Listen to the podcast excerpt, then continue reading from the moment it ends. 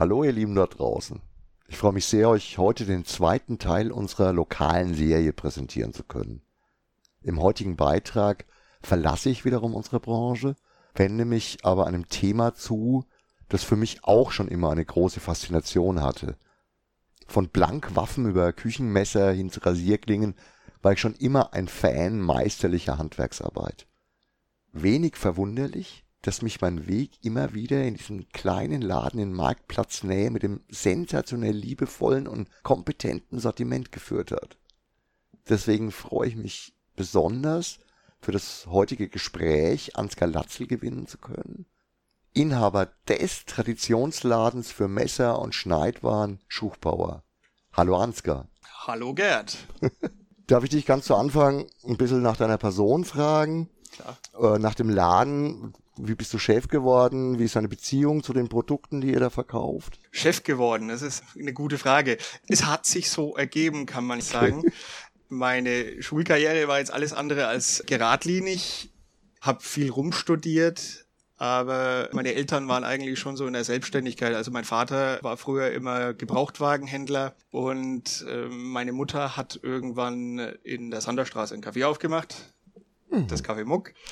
Äh, da war ich dann auch schon in einem Alter, wo ich das Ganze auch genießen kann. Und da hat sich bei mir eigentlich so entschieden, okay, irgendwann möchte ich auch mal selbstständig sein. Das, das war eigentlich von Anfang an bei mir vorhanden. Dann habe ich halt, wie gesagt, rumstudiert, erst irgendwo in die technische Richtung, was mir so gar nicht gepasst hat. Dann war ich irgendwie mal vier Jahre in den Niederlanden und habe Tourismus studiert. Letztendlich wurde es dann ganz banales BWL. Kann einem helfen. auf jeden Fall.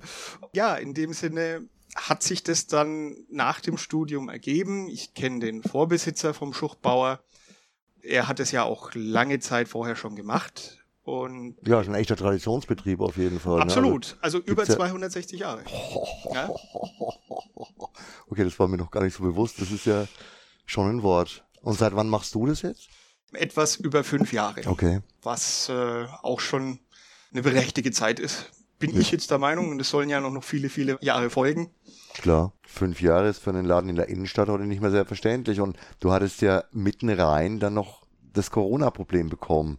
Da muss man sein Sortiment schon auch wirklich mögen. Zu dem Sortiment stand ich eigentlich von Anfang an sehr positiv. Ich fand es total klasse.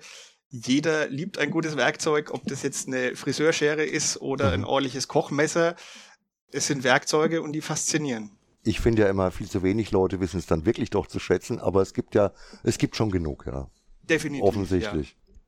Ja. So bist du also dann als Externer da reingekommen und hast es dann einfach übernommen. Genau. Okay.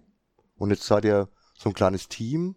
Ich habe ja gestern nochmal zwei von deinen netten Angestellten getroffen und auch mal wieder Bekannte, die auch unseren Laden kennen und sowas. Ja, ja, Würzburg ist ein Dorf. Würzburg ist absolut ein Dorf. Ich, ich weiß, wovon du redest, ja.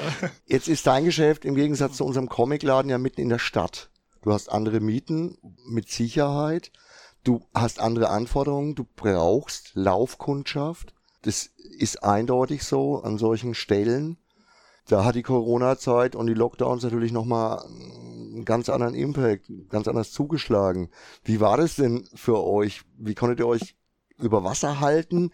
Gab es da irgendwelche neuen Ideen, was man jetzt einbringen kann? Ihr habt bestimmt auch wenig geliefert und sonst irgendwie was.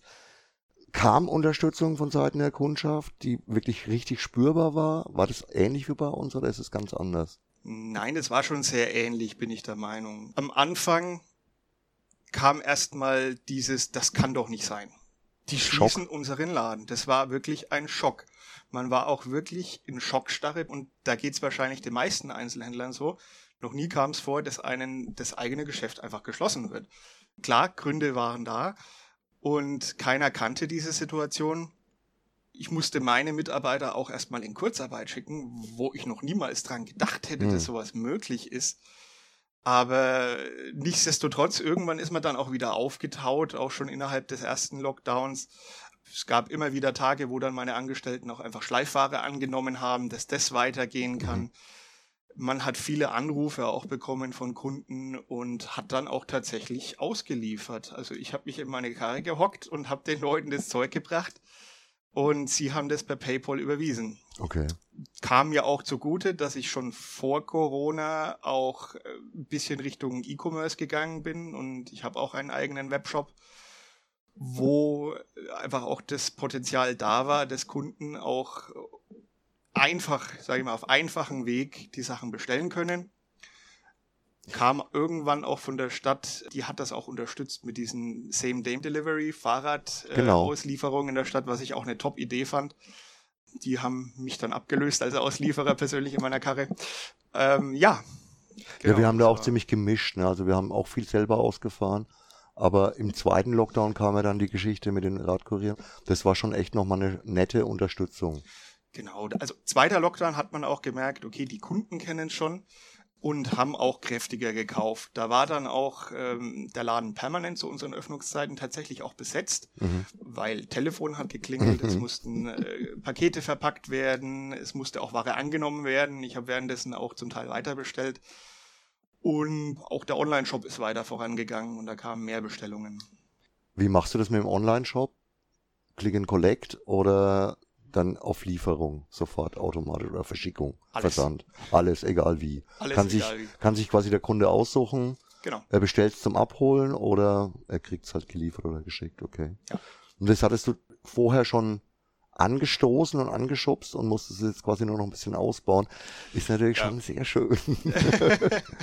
ich glaube, da haben einige erst reagiert haben viele so, was ich mitbekommen habe. Aber ich sag immer so gern, ja, mein Geschäft ist 260 Jahre alt, ich bin's aber nicht. Ich bin äh, mit 37 wahrscheinlich noch einer der, der jüngeren Selbstständigen in Würzburg. Ich habe auch diverse E-Commerce-Fortbildungen gemacht, auch eigentlich schon bevor ich das Geschäft übernommen hatte. Und es war mir klar, dass ich in diese Richtung mehr gehen möchte, also sowohl stationär als auch online, da das Potenzial ausnutzen. Vorher hatte ich auch ein Warenwirtschaftssystem eingeführt, äh, was unfassbar viel Nerven gekostet hat. Im Endeffekt hat sich's voll rentiert. Also es war wirklich super. Ja. Okay, du hast jetzt auch die Unterstützung der Stadt Würzburg gelobt während der Lockdowns, während der Corona-Zeit. Aber trotzdem fällt mir das jetzt so als äh, relativ weit außenstehender Laden mir fällt es schon echt auf, dass es einem nicht gerade leichter gemacht wird, in die Stadt reinzukommen. Ganz ehrlich, die Parkplatzpolitik, die Parkgebühren, auch jetzt neu die Parkgebühren Talavera, den Nahverkehr in Würzburg finde ich alles so mh, hm, schwierig, wirklich schwierig. Ja. Und du brauchst die Leute. Ja, definitiv, absolut. Klar, man kann aber auch nicht nur über eine Stadt schimpfen. Die Fahrradaktion war gut. Ja, super. Auch wenn, wenn sie, ähm, hat wenigstens ein bisschen geholfen. Aber ähm, da muss ich jetzt tatsächlich aufpassen, dass ich mich nicht in Rage rede mit dieser Talavera- und Parkplatzpolitik, weil es ist an sich schon undurchdacht. Und ich sag's mal so, Nachhaltigkeit. Meine Definition davon, oder beziehungsweise auch die sage ich jetzt mal in der äh, Literatur, Nachhaltigkeit besteht aus drei Aspekten, einen ökologischen, einen ökonomischen und einen sozialen. Die beeinflussen sich gegenseitig. Wenn man einen davon übertriebenermaßen vorantreibt und die anderen abschwächt, ist das nicht nachhaltig. Und das ist jetzt viel Gefasel, ich weiß, aber das ist was, was da einigen in der Kommunalpolitik gerade eben vollkommen aus dem Ruder läuft. Ich meine das in der Hinsicht. Talavera, Parkkosten. Alles klar. Es kommen weniger Leute in die Innenstadt. Weniger Leute in die Innenstadt, weniger Kunden in Cafés, weniger Kunden im Einzelhandel. Im Endeffekt schneidet sich die Stadt ins eigene Fleisch, weil die Gewerbesteuer wird sich auch senken. Und die Gewerbesteuer ist die Steuer, von der die kommunale Politik eigentlich am meisten profitiert. Beziehungsweise die ist spezifisch für die Gemeinde gedacht hört sich jetzt kurzfristig ganz gut an. Hey, wir kriegen Geld irgendwie im Rathaus. Langfristig gesehen ist es schlecht. Okay, grüne Innenstadt, wunderbar. Weniger Parkplätze in der Innenstadt, wunderbar. Aber erst muss den Leuten eine Alternative geboten werden, wie sie denn auch in die Innenstadt kommen. Und das ist gerade eben nicht der Fall. Das ist genau der Punkt. Also du ja. kannst nicht einfach irgendwas machen und dann erst überlegen, wie ich es löse, wie ich es auflöse. Und so kommt es einem in Würzburg halt doch schon öfters mal vor, muss ich ja. ehrlich sagen. Da will man halt innerhalb von einer Wahlperiode umsetzen, ja. was geht, um sich selbst zu verwirklichen, um sich selbst zu profilieren und Klar, das ist Profilpolitik. Du hast als Folge auch noch was anderes, was nämlich als Folge dann, was ich in vielen mittelgroßen Städten so sehe, eine Gleichheit, weil halt nur noch wirklich große Ketten da sind, die sich dann halt die entsprechenden Objekte leisten können. Du hast ja in Würzburg, das darf man auch nicht vergessen, eine Explosion bei den Mieten und bei der Pacht. Das ist auch in den letzten 10, 15 Jahren nochmal echt ganz, ganz übel gewesen. Der Effekt ist dann halt, dass du weniger kleine Läden hast, dass du weniger Vielfalt hast, dass du weniger individuelle Innenstadt hast, sondern ja, dann kann ich auch gleich woanders hingehen und dann kann ich auch in irgendwelche, in irgendwelche Hybrid-Einkaufszentren gehen, wo die Leute ja noch schlimmer mit dem Auto hinfahren. Also da ja. Wertheim Village oder sonst was. Wie sagt der Frank ist so schön, aus der Gäse an Bordelklang. Weil dann hast du zwar eine möglicherweise ganz nette grüne Innenstadt, aber die Leute setzen sich ins Auto und fahren woanders hin. Genau, ja. Und es siehst du ja auch schon so, die Leute gehen ja auch nicht mehr zu einem kleinen Lebensmittelladen um die Ecke, sondern sie fahren in einen großen Supermarkt. Ja. Das ist alles für mich schwierig. Ja. Ich sehe es halt auch so, dass ähm, eine Stadt an sich ist ein eigenes System, die auch wirklich besteht aus den äh, dortigen Geschäften, den Cafés. Man hat es jetzt auch über Corona gut gemerkt, wenn die Gastro zu hat, mhm. hat der Einzelhandel weniger Kundschaft. Genau. Haben die Hotels zu. Klar. Weniger Touristen, weniger Kundschaft. Und genauso ist es auch umgekehrt, wenn der Einzelhandel dicht macht. Und das ist dann schlicht und einfach nichts weiter als eine Verödung der Innenstadt. Ja, die, die gesamte Gastro in der Innenstadt ist ja abhängig von der Kundenfrequenz durch die Läden oder auch durch die Angestellten, die dann halt mal schnell mal auf den Snack in den Laden gehen. In die Innenstadt nur zum Essen gehen oder zum Kaffee trinken, würde ich jetzt normalerweise nicht, sondern das ist, wenn dann ein, ein Miteinander. Und dann muss man es schon auch ja, den Leuten schmackhaft machen und, und, und bequem. Ja. Das gehört dazu, weil wir sind heute alle recht bequem. Und was gibt's bequemeres, als einfach zu klicken und dann nimmst du aber normalerweise die ersten Treffer und die großen und dann wirst du auch Schwierigkeiten haben, trotz Webshop. Kommt drauf an, Google unterstützt auch die kleinen lokalen Händler. Ich sag mal, wenn man im Umkreis Würzburg nach Messern googelt, wird man zwanghaft auf mein Geschäft kommen. Und viele Leute sind auch der Meinung, okay, dann unterstütze ich halt den lokalen Handel.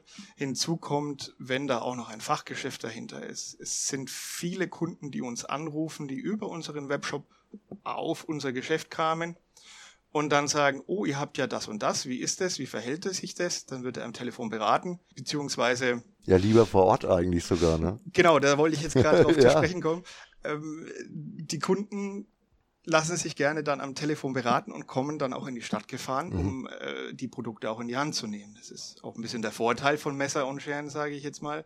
Die Leute wollen auch die Haptik dabei haben, das Fühlen, auch vielleicht einmal eine Karotte schneiden oder so. Mhm. Und, ja, ich glaube, bei vielen Dingen, die einfach, wo es um die Optik auch mitgeht und um die. Haptik, das ist schon noch ein gewisser Vorteil. Das habe ich echt bei Comics und bei Büchern natürlich auch. Mhm. Es gibt aber auch eine ganz große Klientel von Leuten, die einfach sagt, naja, ich kaufe mal halt mein Messer beim Aldi. Da kannst du, kannst du mal Gift drauf nehmen, dass es da schon. sehr, sehr, sehr viele gibt. Und wenn sie sich dann die ersten Mal geschnitten haben oder das Messer nicht mehr scharf zu kriegen ist, dann ändert sich's vielleicht irgendwann mal. Die kommen dann irgendwann zu mir. Spätestens nach dem fünften Aldi-Messer innerhalb von zwei Jahren sagen sie, okay, jetzt brauche ich was Gescheites. Vielleicht. Vielleicht. Also können wir jetzt nochmal so ein bisschen zusammenfassen. Du bist insgesamt über die Lockdowns drüber gekommen, also du hast dich über Wasser halten können. Ich habe schon eingesteckt. Das, ja. das ganz ehrlich, ich habe gut eingesteckt.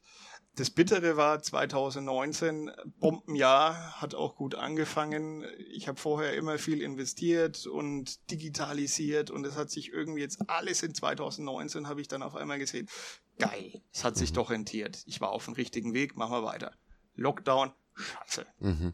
So, und dann, äh, klar, man hat sich dann über Wasser gehalten, aber bei weitem nicht die Umsätze in den Lockdowns eingefahren, wie man klar. vorher hatte hatte danach äh, zwar vielleicht eine Phase, wo mehr verkauft wurde, aber über das Jahr gerechnet war es auch schon, äh, ja, man hat es merklich gespürt. Zwar also so, dass man weitermachen kann und alles geht auch weiter wie vorher, aber es hat einen doch schwer zurückgeworfen. Das, das muss man festhalten, ja. Meine Hoffnung ist halt einfach wirklich, dass ein bisschen was von dieser Solidarität, die dann die Leute gezeigt haben, die dann doch in die Läden gegangen sind oder sich haben beliefern lassen, den Läden treu geblieben sind und nicht einfach umgeswitcht haben auf irgendwo bestellen, dass das vielleicht bleibt und dass man das retten kann in die Zeit danach. Also das ist wirklich meine ganz, ganz große Hoffnung, weil ich, auch wenn die Zeit hart war, ich habe da sehr, sehr viele positive Seiten an unseren Kunden kennengelernt, die mir jetzt wirklich gut schmecken und ich gerne auch äh, bewahren würde. Ja, die Erfahrung habe ich auch gemacht. Also wirklich, dass das sehr viele Kunden dann auch wirklich angerufen haben, ich würde es gerne bei Ihnen kaufen. Genau. Sagen Sie mir was, was haben Sie da, wie sieht's aus? Den hat man dann auch wirklich die Ware gerne vorbeigebracht. Genau, das, das ist ja dann auch ein Geben und ein Nehmen und ja. da freut man sich, wenn man eine Solidarität spürt, dann gibt man gerne auch ein bisschen mehr. Irgendwann muss es natürlich auch wieder normal werden. Klar. muss ich ehrlich sagen, weil ja. Ewig äh, alles komplizierter ist auch nicht schön. Nee, absolut nicht. Das war jetzt wirklich ein, ein schönes Gespräch mit dir. Ich danke dir für das offene Gespräch. Ich hoffe es wirklich, dass wir auf die Art und Weise vielleicht mit der kleinen Serie, die wir jetzt machen, auch eine gewisse Botschaft senden können. Dass die Leute sich mehr vernetzen, dass die Leute auch sich gegenseitig empfehlen, dass wir mehr Solidarität unter den kleinen Läden in Würzburg kriegen. Nicht nur, weil ich einen eigenen Laden habe, sondern weil ich das auch in anderen Städten einfach unglaublich genieße, in, in kleine, inhabergeführte Läden reinzugehen. Attraktive Städte für einen Zugewinn an Lebensqualität ist für mich echt ein Stichwort. Ich wünsche dir weiterhin viel Erfolg und vor allem, dass es jetzt wieder richtig losgeht. Ich danke dir und ich wünsche dir auch weiterhin viel Erfolg. Euch da draußen ein schönes Wochenende. Denkt ein bisschen über das nach, was wir heute gesagt haben. Ihr alle habt es in der Hand, dazu beizutragen, dass es so wird, wie wir uns es wünschen. Für heute verabschiede ich mich und sag einmal mehr Ciao, Arrivederci, euer Gerd.